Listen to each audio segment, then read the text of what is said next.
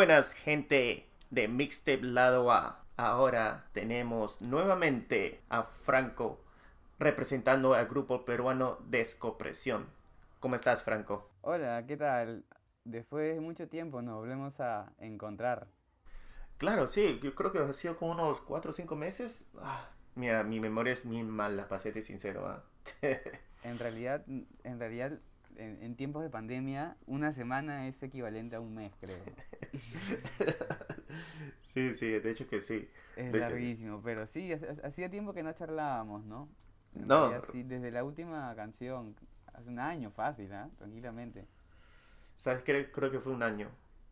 Oh, no, yo creo que fue junio o Sí. julio. ¿Sabes por qué? Porque tenía el aire acondicionado y, y ustedes me preguntaban qué es ese ruido. Y estaba en pleno verano. Por eso que me acuerdo. Ahora sí me estoy acordando. Ah, todo tiene sentido ahora. Entonces así como seis, seis, cinco meses. Sí, debe ser, debe ser. Y yo sé que en diciembre, hace un mes y algo, ustedes sacaron esta canción, La Gate, ¿no? La Gate, ¿cómo se pronuncia? Mías? Laje Gate. La- Gate. Oh, La Gate.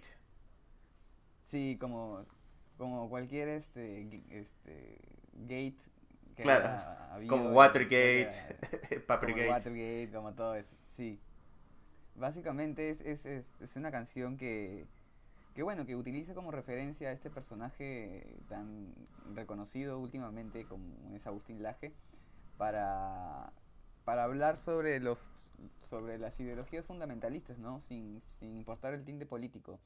Eh, un poco para, para explicar la idea, la canción lo que trata de decir es, es, o bueno, más que todo lo que trata de hacer es levantar la bandera de, de la libertad y del individualismo en contra del conformismo y todas estas, eh, estos discursos de odio con los cuales este, muchas veces hasta se, se, se mercantiliza, se comercializa, se, se, gana, se gana dinero, como, como lo hace este personaje, Agustín Laje, y muchos otros más, ¿no? Que dan, paran por el mundo dando conferencias, hablando sobre, sobre este tipo de cosas que en realidad no son más que discursos de, odio hacia minorías o hacia cierto tipo de, o hacia cierto grupo de personas, ¿no? Entonces, la canción es básicamente sobre eso. Hay mucha gente que la ha malinterpretado y que ha pensado que es en contra de la religión y todo, pero, pero no, en realidad no. Nosotros somos una banda que, que respetamos mucho en realidad los credos, cual sea, de quien, de quien venga, y, no tenemos ningún problema con, con ellos. Simplemente es, creo que un- una, una gran metáfora o, o una gran historia para, para decir esto justamente que te estoy contando, ¿no? Sobre todo en estos tiempos que hemos vivido tan polarizados, ¿no? Tan feos, tan, tan violentos, con, con no sé, con, con tanta, con tanta agresividad en las palabras. Hay gente que, no sé si te ha pasado a ti, pero me- has perdido alguna amistad o has conocido gente que ha perdido amistades simplemente por, por, por política, o sea, cuando, cuando en realidad todo el mundo sabe que, que la- el, el- el único enemigo es la clase política en general, ¿no? Sin cortes, sin tintes ideológicos. Pero bueno, es, eh, nace a partir de eso, ¿no? De, ese sentimiento de frustración, de sentirse en el medio de estos dos polos y no encontrarse y estar harto de, eso y, y decírselo al mundo, ¿no? que se calmen un poco, que, que no se vayan en flor, que no sean tan intensos. Sí, sí, realmente por los últimos meses se ha vuelto muy intenso esto de la política y, eh, y la cosa es que a veces la gente no ayuda, no, no gente ayuda, es que también los políticos no ayudan tampoco, ese es el problema. Sí, pues es que en realidad e- e- es, la política al final es, es un reflejo de, de la sociedad en sí misma, ¿no? O sea, al menos acá, creo, en Perú, este, es, es bueno, a- no sé, a, a quién nunca le ha tocado un compañero, una compañera de trabajo que, que no sé, que sea mala onda, que quiera tirarte eh, abajo un proyecto, o que te quiera, o que te esté chancando tus espaldas, o que esté hablando mal de ti, o que, o que te quiere atropellar para esa persona eh, avanzar. O sea, esa, eh, esta, este afán por conseguir el éxito entre comillas, el éxito materialista, el éxito consumista que tanto que en tanto nos venden los medios ahora es es este no sé es, es un poco fuerte tal vez. Al menos para mí es un poco fuerte con lidiar con eso. No sé es complicado al menos para mí. No, no, no, no compatibilizo mucho con, con esa forma de, de, ver las cosas o de hacer las cosas. Entonces creo que los políticos y, o la clase política que tiene un país es el reflejo solamente de, de cómo somos, pero al final siempre le terminamos echando la culpa a alguien más de, de lo mal que está la situación, ¿no? Y eso es lo malo, que nunca nos hacemos cargo de nuestros errores o de nuestros defectos y lo más importante al final es siempre empezar por casa, ¿no? Por uno mismo, por una misma. Exacto. No, eso sí, tiene que empezar de la, eh, la cultura y la educación desde la casa y entender que no todos vamos a compartir las mismas ideas, no vamos a estar de acuerdo siempre, porque eso ya sería utópico. Sí, es imposible hacer eso. Y bueno, tú me decías que había un problema que la gente te entendía, que lo, to lo tomaba de una perspectiva religiosa, esta canción Laje Sí. Gate. Pero Sí, de hecho es por, más que todo por, por el, o sea, porque se repite mucho la palabra alabanza. Y, y es porque yo veo estos, estos grupos de gente como, como, como si fuesen, no sé, sectas, sectas así, y repitiendo los, las, los argumentos de estos tipos o de estos personajes, como si fueran alabanzas, como si fueran salmos, así, no sé. Yo lo veo así, por eso es que utilicé la palabra alabanza y hay mucha gente que, que piensa que es una canción en contra de la religión. Y, y, pero bueno, este es un buen espacio para contarles que no es así. claro, por- y además que se puede ver la foto de Agustín Laje, si lo ves en el single, en Spotify. Ajá. ¿Ese diseño tú lo has hecho? Porque se ve muy interesante. No, no, de hecho eh, eh, lo hizo nuestro, nuestro ilustrador, amigo y ex bajista de, de la banda, amigo de toda la vida, es este Rodrigo Pinedo, es un ilustrador super capo. Él es con quien chambeamos, trabajamos todo el tema de, de los artes. Y lo hacemos con él porque, bueno, lo conocemos en realidad desde el colegio. Yo lo conozco desde inicial, posiblemente, o primero de primaria. Y ya estaba en la banda y es súper amigo nuestro y conoce a la perfección con nuestra forma de, de ver las cosas y creo que nos entendemos un montón por eso. Entonces, no sé, trabajamos en pared siempre. Yo le, yo le tiro una idea y, él me devuelve. O sea, yo le tiro una roca, un ladrillo y él me devuelve una belleza, ¿me entiendes? es, es- muy, muy crack, muy crack. Y, y, lo bueno es que siempre, o sea, tratamos de darle carta libre a, todos en realidad en, en la banda, creativamente, eh, musicalmente, en la batería, en el bajo, en la guitarra, en las voces. Todo el mundo tiene carta libre para hacer lo, lo que quiera dentro de la canción mientras no suene chévere. Y e igual pasa con los artes. Eh, trato de no meterme mucho en el proceso creativo ajeno, porque conozco los procesos creativos, aparte de, de- de ser este vocalista o compositor, este, soy publicista de profesión, entonces de alguna forma sé lo que conlleva un proceso creativo y lo molesto que puede ser que alguien más te interrumpa o se quiera, quiera meter su cuchara, ¿no? Entonces, eh, le damos carta libre en realidad a nuestro buen amigo Rodrigo, alias el chino, y, y, nos, y nos hace esas, esas locuras hermosas que en realidad creo que hasta son más chéveres que la misma canción. Y bueno, un saludo a... Eh, yo sé que él está en, en España, ¿no? Se, se fue por estudios. No, no, él es, no, no, él está en Lima, él, él es otro, otro bajista. Lo que pasa es que hemos tenido 800 bajistas, ese es el problema. Pasado muchos bajistas. Porque yo me acuerdo que me, me hab- habías comentado la última vez. Claro, sí, sí, es que sí, hemos, hemos tenido un montón de bajistas. Entonces, él, él ha sido uno de ellos. hemos como cuatro, seis, no sé, pero hemos tenido un montón. Es que es muy difícil eh, conseguir bajistas, porque casi todo el mundo quiere to- tocar guitarra por acá.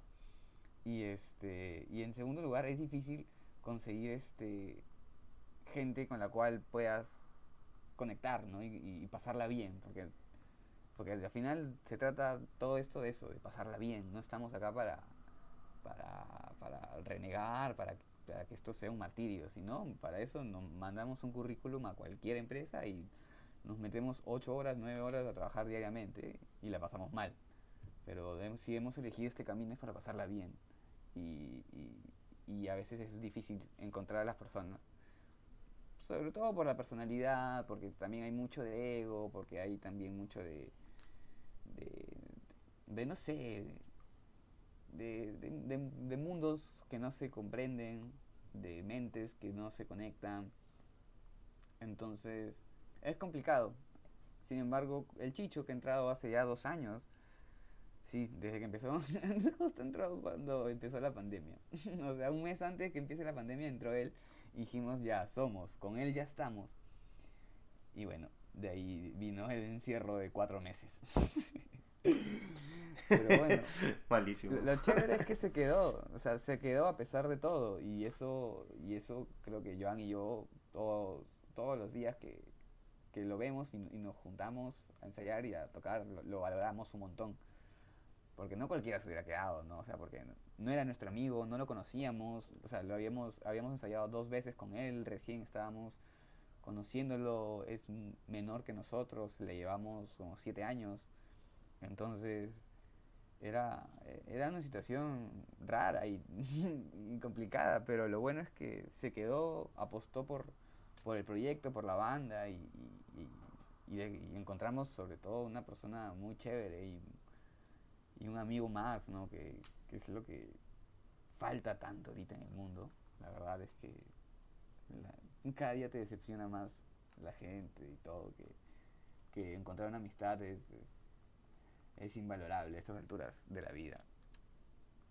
Exacto. Y, y eso que hablaba de, de, las amistades, todos, no, no sé si es que todos ustedes comparten las mismas ideas al componer las letras, por ejemplo con Laje, Gate, como si están de acuerdo. Sí, de hecho, bueno, no es algo que lo conversamos en realidad.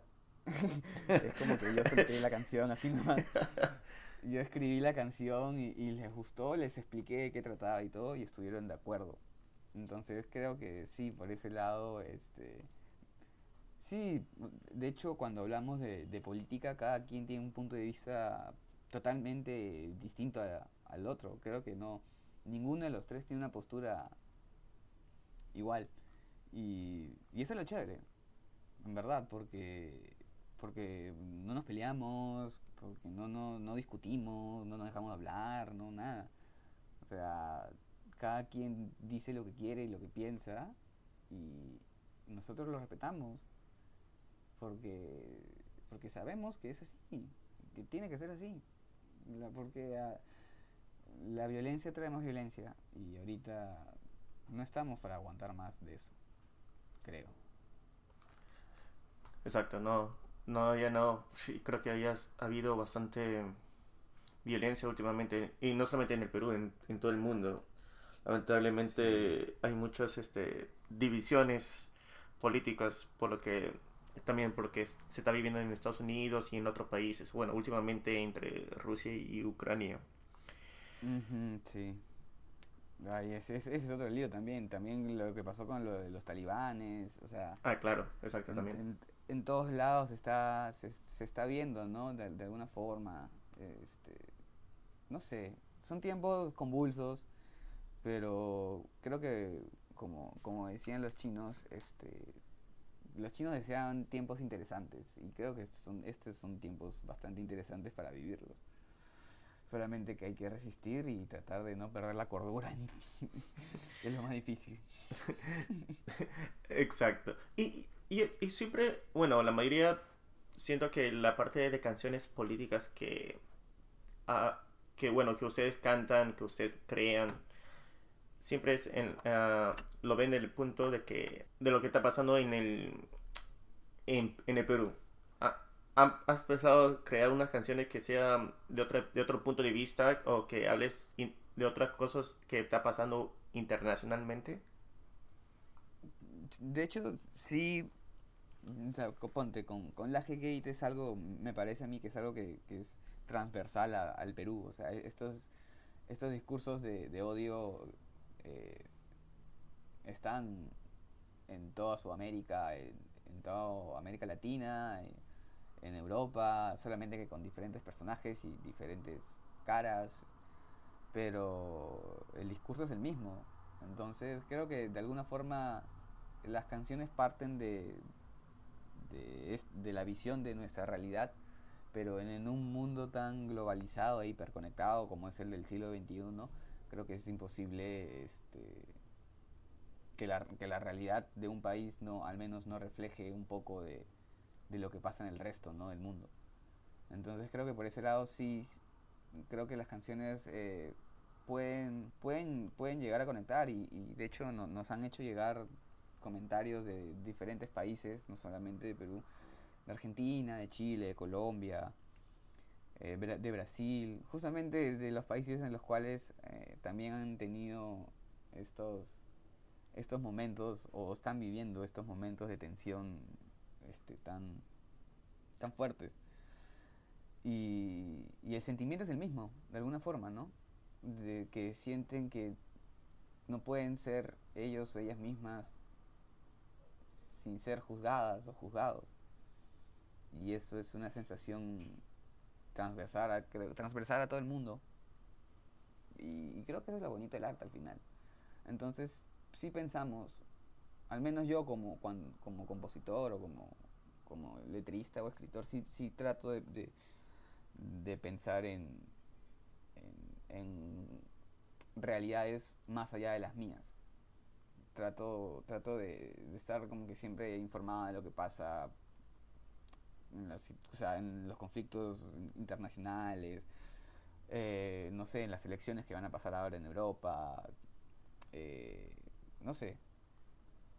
O sea, trato de, ver lo que pasa mm, en el resto del mundo y hago un paralelismo con lo que pasa en, en mi sociedad y trato de plasmarlo en música.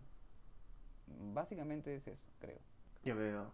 Y bueno, claro, y eso de que tú estás hablando de lo que tú ves, lo plasmas, en la música, ¿cómo sientes que ha, tenido esta una buena recepción la canción? Por lo que veo que hay más de 3.000 personas que lo han escuchado. Hay personas también de otros países que también lo han escuchado, solamente se ha enfocado en lo que es en Lima, Perú.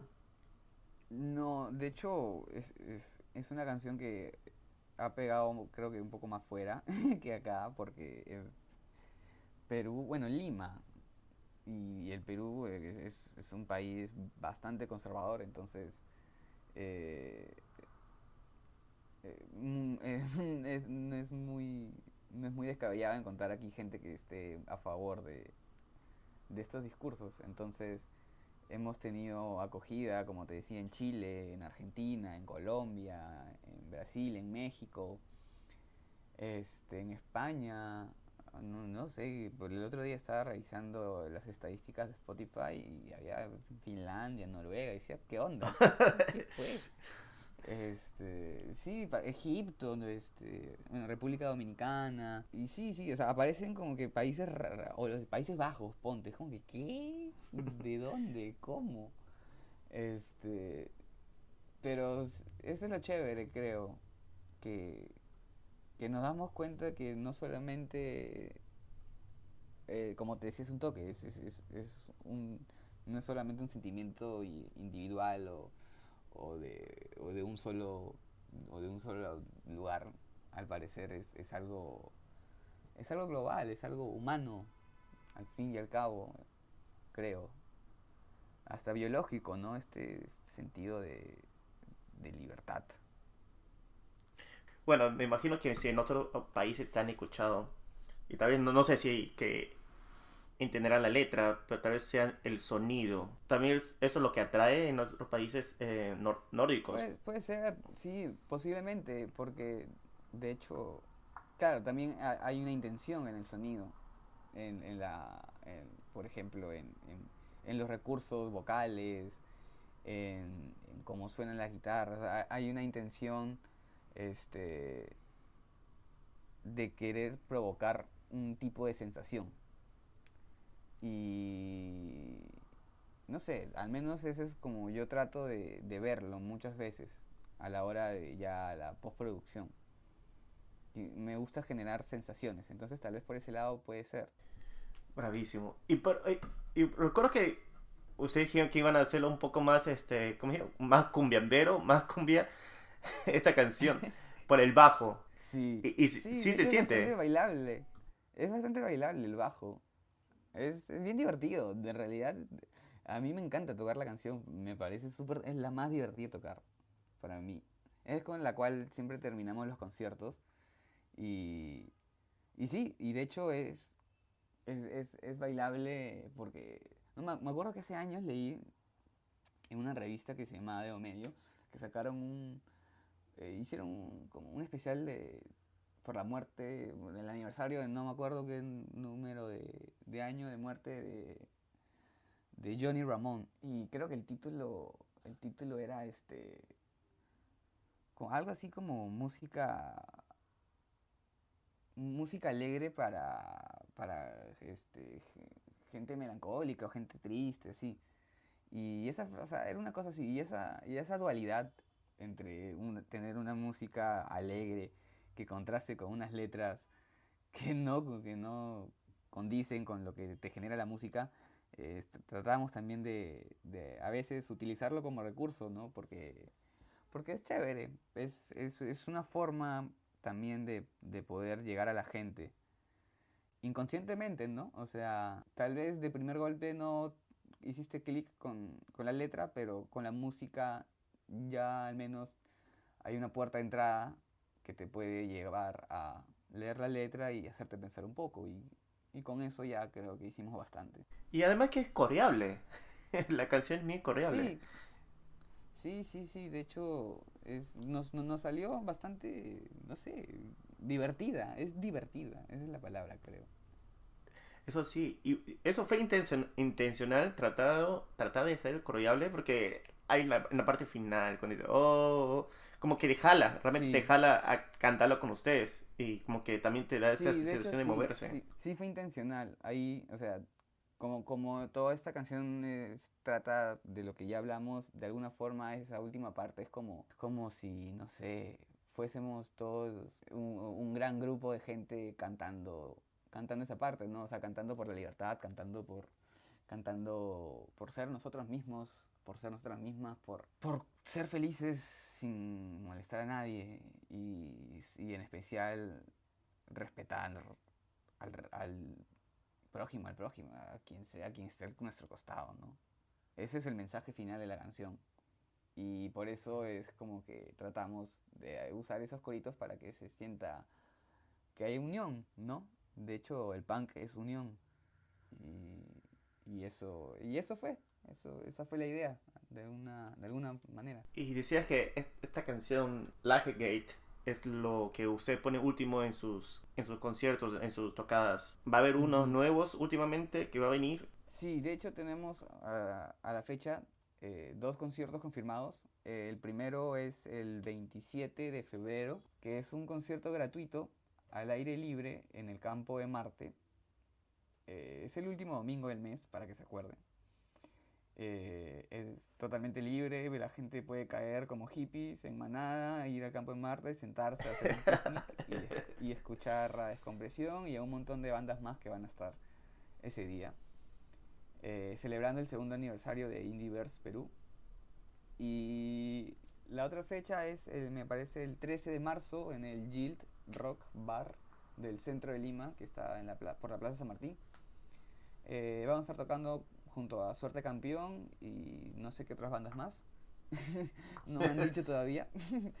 Pero solamente sé que vamos a estar con, con Suerte Campeón. eh, Y, y nada, bueno, falta un montón todavía para marzo. Entonces vamos a intentar sobrevivir a todo este tiempo para llegar bien a estas dos fechas y, y reencontrarnos con la gente, ¿no? Después de tanto tiempo, porque ha sido, ha sido bastante difícil remarla y, y no poder como que ver a, a, a la gente con la cual, no sé, has conectado de alguna forma gracias a la música. Bravazo. No, claro, yo me acuerdo que ustedes nos comentaron la última vez que quisieron tocar, bueno, estaba pasando la de la pandemia, además que tu baterista se había No. golpeado. había fracturado el dedo. Exacto, sí. Todo estaba mal, sí, todo no habían vacunas todavía acá, era un desastre todo. La verdad es que fueron tiempos difíciles, en verdad. O sea, acá, pucha, no sé. Es que acá cuando, cuando crees que ya nada puede ser peor, siempre hay algo que te sorprende. Siempre acá puede estar algo peor. Entonces, es- estamos siempre a la expectativa de que pase algo malo. Y ahorita me imagino que, no sé, terminaremos de charlar, voy a ver, entrar a Twitter y me imagino que va a haber alguna noticia mala. Estoy completamente seguro. Esperemos que no, realmente. Esperemos, pero bueno, ya conocemos nuestro país. Y, y estaba viendo unos videos eh, que ustedes estaban tocando. Oye, pero tú realmente le pones toda la fuerza, ¿ah? Tú, tú sí le pones al 100% la, la energía. Bien chévere eso, realmente me gusta eso. Cuando la banda, el, el artista pone todo en sí en los, en, en los eventos. Es que, no sé, al menos nosotros, Joan y yo, lo, lo, lo tomamos como muy parecido al fútbol. A nosotros nos, nos encanta el fútbol y, y cada concierto lo tomamos como una final. Y, y lo, al menos yo lo tomo como, como si fuese o como si vaya a ser la última vez que vaya que voy a tocar en mi vida. Porque no sé qué va a pasar el día de mañana. No, no sé si mañana me va a atropellar un carro cruzando la pista o me van a matar por robarme el celular o qué sé yo, cualquier cosa. Este, entonces cada concierto es, es único, es distinto, porque al menos yo lo vivo particularmente como si fuese el último que vaya a hacer en toda mi vida. Y, y por eso es que de alguna forma también, este, no sé, siempre pasa algo malo en los conciertos, se nos rompe una cuerda, se va al carajo un amplificador, eh, la batería se desarma, porque al final todo se vuelve un caos hermoso y, y la gente conecta con ese caos porque también se siente así, porque nos sentimos así, nos sentimos que, que queremos liberar muchas cosas. Y nos, nos han quitado, nos, nos han robado la juventud, nos han robado casi 10 años de avance por decisiones, bueno, por el virus en, especial y por decisiones políticas. Y no es justo, no es justo eso, entonces tratamos de, de hacer comunión con la gente, que sea una especie de, de ritual el concierto que, y que la gente se lleve también consigo la energía que nosotros votamos en el escenario. No, pero es- eso sí, sí, eso es cierto. Eh, no es que tampoco que seas algo, eh, que seas negativo, que pienses en que algo te puede pasar, porque realmente algo puede pasar en cualquier momento. Claro, Y, y- es que en realidad es justo, es justo algo que, que hablaba con mi mamá ayer, este, que eh, tuvo una entrevista hace, hace poco y, y- y, ah, estábamos hablando sobre, sobre la muerte en la entrevista y después mi mamá me preguntó, este, por qué, sí, se- por, por qué decía yo que siempre pensaba en la muerte y, y es, y en realidad es porque una vez, hace mucho tiempo, eh, no me acuerdo de qué poema de, de Baudelaire, de Charles Baudelaire, de Las Flores del Mal, eh, él hablaba sobre la muerte, pero desde una perspectiva muy distinta. Él hablaba de, de la muerte como, como el motor de la vida, como, como el sabernos eh, seres mortales, el, conocer que hay un número de mañanas finitos, es lo que nos impulsa a hacer las cosas y a no desaprovechar el tiempo que, corto que tenemos. Entonces, si eso, si pensar en la muerte me va a llevar a, hacer mis cosas, a vivir mi vida y a vivir lo máximo que pueda, voy a pensar en la muerte 24/7. y- y has pensado, bueno, yo sé que tienes este una serie, ¿no? En, el- en la, en, en la web, un web series. Sí, sí, una serie web en YouTube tenemos. ¿Y hablas de esos temas también en la serie? En realidad, no tanto. Lo que, lo que tratamos de hacer en la serie web es eh, eh, mostrar un poco cómo es sobrevivir a la pandemia teniendo una banda y lo que hay detrás de cámaras de, de lo que es un grupo de, de punk, que es lo que somos, este, o de rock si quieres abrir un poco más el espectro. Y porque todo el mundo ve solamente la cara bonita, el flyer, la foto, el concierto, pero detrás de eso hay sudor, lágrimas, peleas, hay de todo, o sea, es todo un caos. El, y, tratamos de visibilizar todo, todo, toda esta realidad, ¿no? Toda nuestra, todos nuestros defectos, todos nuestras, este, todo quienes realmente somos para, para, para no caretearla, porque no, no somos ningunos hipócritas y porque y porque esta escena under este en general bueno hemos empezado en Lima porque vivimos en Lima pero cada otra vez que retomemos los, las giras a, provincia también vamos a, grabar más capítulos allá. Lo que tratamos de hacer es también visibilizar toda esta escena under que, que nadie conoce pero que está ahí latente y que, y que es, un mundo que, que, nadie se ha atrevido a explorar y que nadie quiere hacerlo, no sé por qué, supongo que porque no les es eh, tan redituable económicamente como otras cosas, pero, pero hay, hay un grupo de gente, habemos un grupo de gente que, que eh, ahorita hemos estado en el under y hemos vivido en el under y, y que tenemos una voz y tenemos una vida y, y tenemos y también existimos, ¿no? Entonces es una forma de, demostrarle al mundo que, que, estamos, que lo que somos y no, solamente como banda, sino como, como, como escena o como... Sí, como escena.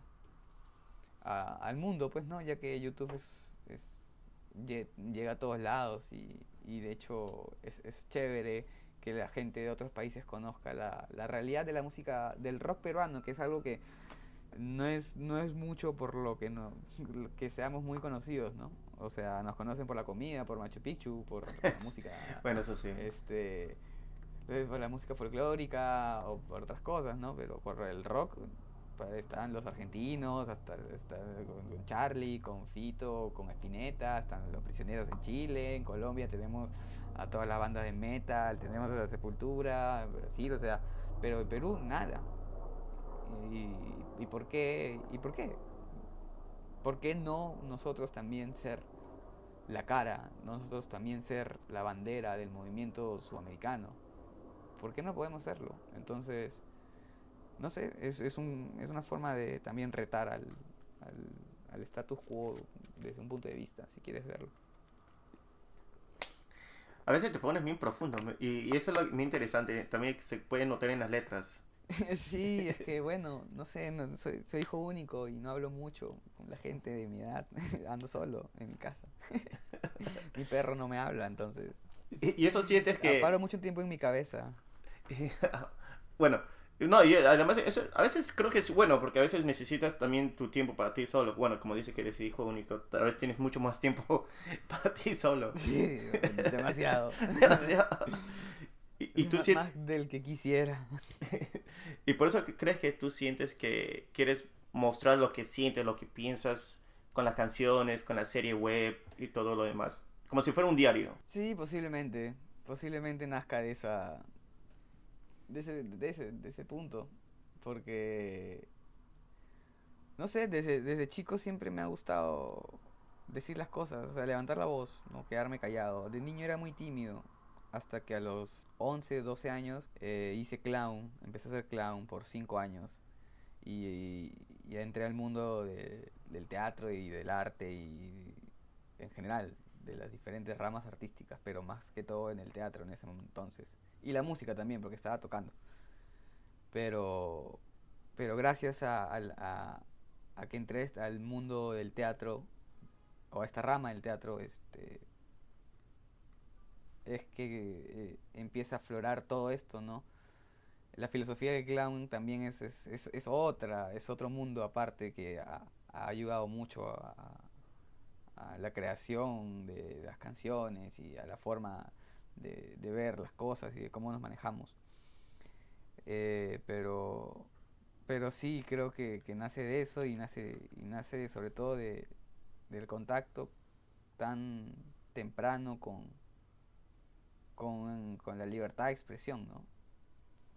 Creo que cuando, cuando eres, mientras más chico te das cuenta que puedes ser libre, que no necesariamente tienes que repetir lo que tu papá o tu mamá han hecho con su vida. Mientras más chico o chica entiendas eso, creo que es mucho más, va a ser mucho más fácil la transición a la adolescencia, juventud. Y eso es algo que no, no siempre se habla, no siempre se dice. Nunca se dice, la verdad. Y, y no sé, el arte te da eso, ¿no? Y creo que, por eso es que creo que el arte debería ser una materia obligatoria desde primaria en todos los colegios. Y, y, ser igual de importante que, que la matemática, que la historia, que la comunicación, que la ciencia. O sea,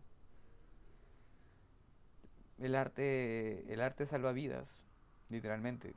A mí me la salvó y me la viene salvando y me la va a salvar posiblemente muchas veces más hasta que hasta el día que yo quiera. Entonces, eh, es una herramienta que creo que no podemos darnos el lujo de dejarla tirada. ¿Y has pensado escribir un libro? No sé, porque creo que tienes bastantes ideas y que lo puedes profundizar en otro tipo de arte. Sí, sí se me ha ocurrido escribir un libro o, o hacer una serie de cuentos, lanzar un libro de cuentos también me, me, me gustaría, o, o, también me gustaría también desarrollarme más en el ámbito audiovisual.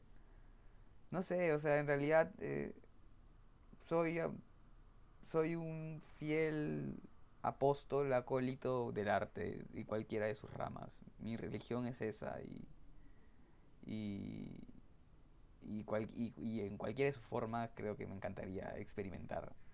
Así sea danza, que, que no la entiendo pero me divierte y, me encanta. Así sea en la música, en lo audiovisual, en, en la literatura, en donde sea.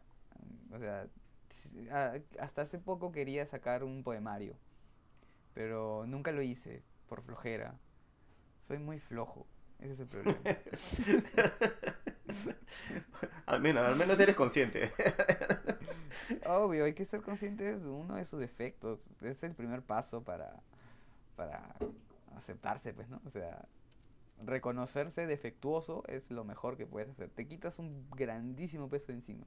Bueno, tal vez quién sabe, en el futuro puedes sacar tu libro de poemas o, o al menos un, ponerlo en un blog o quién sabe, si te animas. sí, algún día se me va la flojera. y, y, ustedes, bueno, esperemos que, que has, estado creativo últimamente. ¿Va a venir una nueva canción para Descompresión? De hecho, este año pensamos grabar uno o dos temas, depende, siempre depende del dinero, lamentablemente. Siendo una banda independiente, todo depende de cuánto dinero tengamos a la mano. Pero sí, definitivamente eh, en, mente está grabar uno o dos temas que en realidad estaba pensado lanzar uno, pero tuve que cambiarlo porque pasaron algunas cuestiones coyunturales aquí. De último minuto, como siempre, te dije que se puede estar peor. Entonces, una canción que tenía pensada para el siguiente material, el siguiente EP, este, la he pasado para este y la, y la que tenía pensada para este la he pasado para el siguiente. Entonces, eh, sí, vamos a sacar al menos una canción mínimo este año. No sabemos cuándo. Yo me imagino que ya cuando todo esto, acá en Perú el COVID este, ya sea más normal. Todavía acá la gente sigue un poquito traumada, pero de a poquitos ya va a ir bajando. Y, una vez que pase eso y la cosa se, se estabilice un poco más, entramos al estudio y vamos a, a grabar, porque hay un montón de cosas para decir, hay un montón de cosas para hablar ahí han pasado muchas cosas y de hecho vamos a ponernos un poco más eh, existencialistas y políticos eh, de alguna forma. Eh, las canciones van a ir más por ese lado. Al menos estas dos que están en mente. Existencialista. Mm. Bueno, no sé, estoy pensando en canciones existencialistas en el ámbito punk. Y no, realmente la mayoría de veces es más político que existencialista. Eso me parece interesante. Sí, es un camino que no, bueno, que mucha gente no, no ha intentado recorrerlo, salvo, no sé, Patti Smith o, no sé, tal vez The Clash, el mismo Johnny Rotten con con Public Image Limited, pero eh, no, no, no, no, creo que no, no se esperaba mucho. La, otra vez me dijeron, ah, cuando estamos hablando del tema este, tuvimos una discusión con, con, por el nombre, porque no querían que se llame así. Y yo les dije, bueno, han tenido un montón de tiempo para ayudarme con el nombre y me vienen a decir que quieren cambiarlo dos días antes del lanzamiento. No jodan.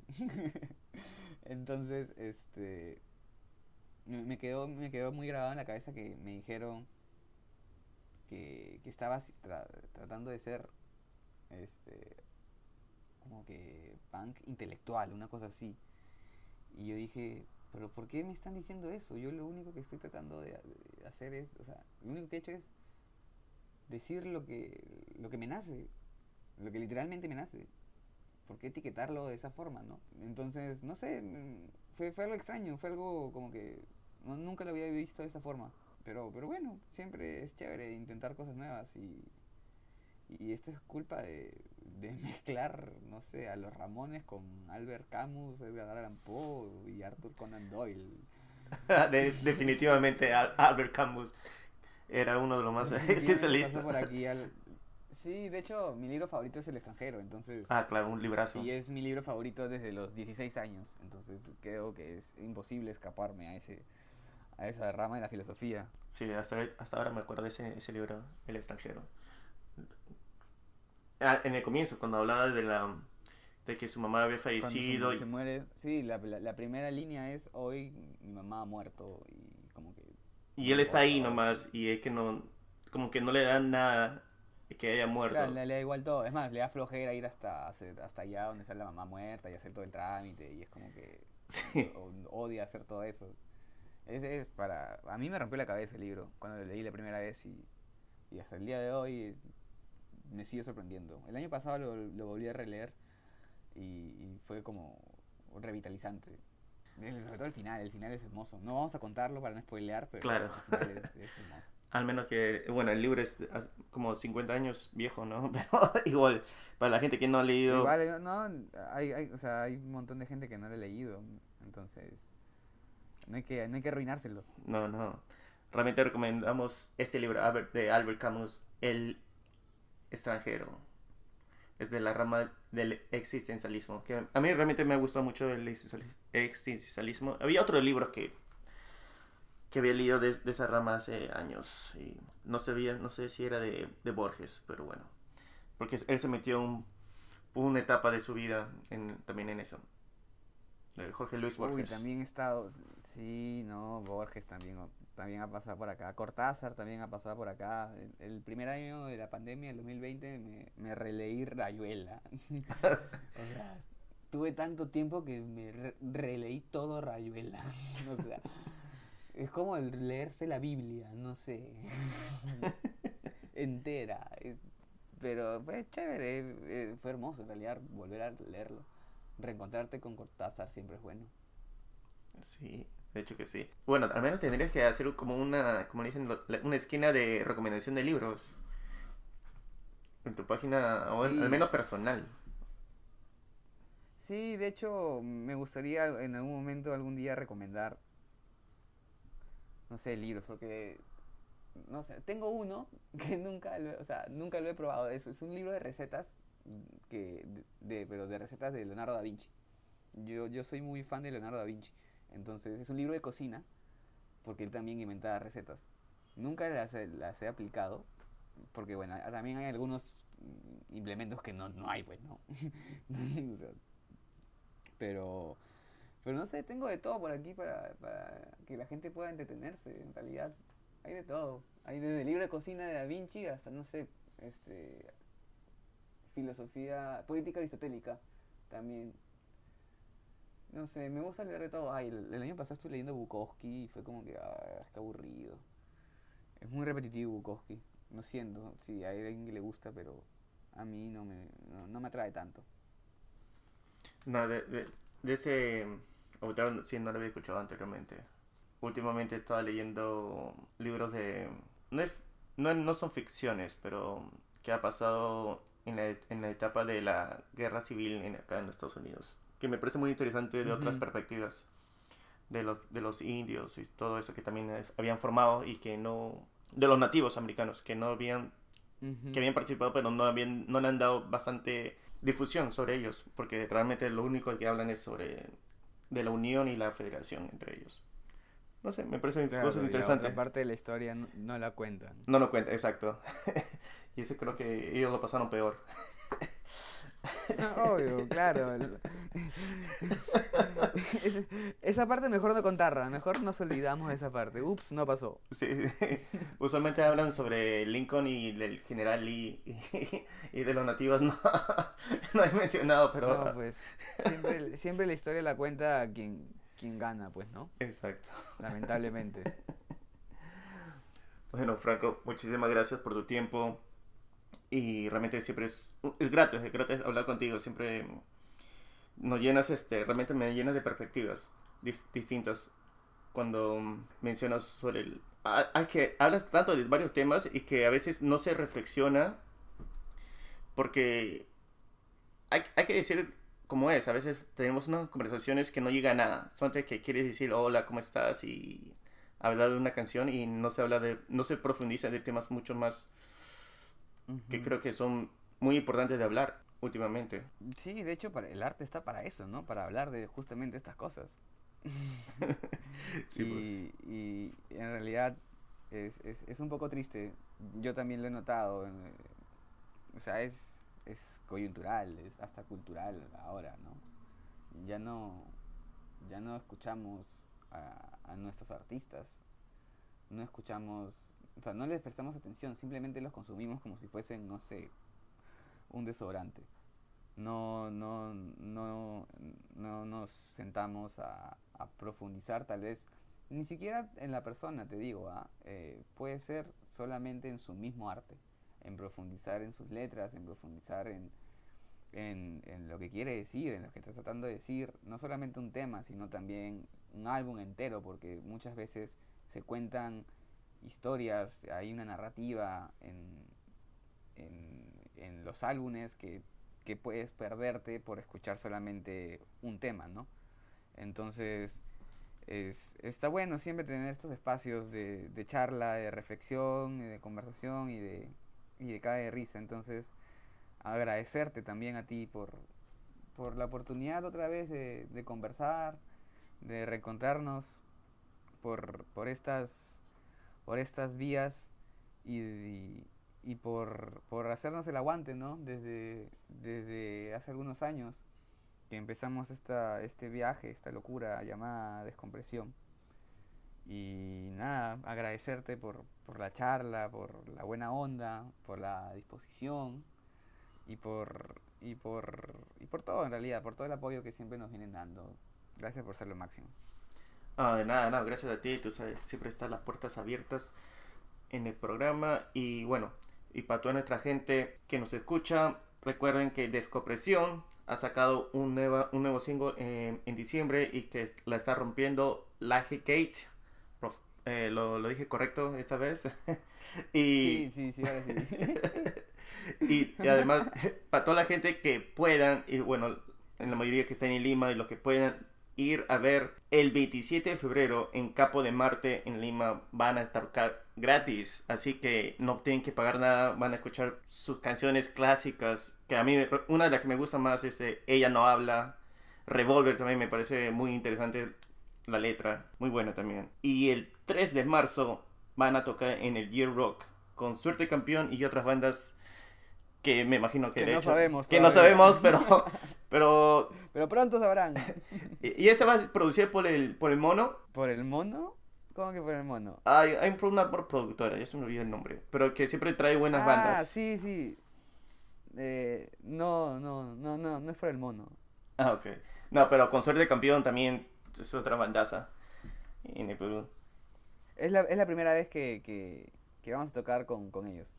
Así que va a ser interesante. Así, gente, no se lo pierdan. Muchísimas gracias, Franco. Y bueno, hasta la próxima. Y ahorita voy a escuchar Ella no habla. Me has hecho recordar esa canción. Gracias por eso. Cuídate también un montón. Cuídate un montón y, y, y estamos otra vez charlando cuando quieras. Nosotros siempre a tu disposición.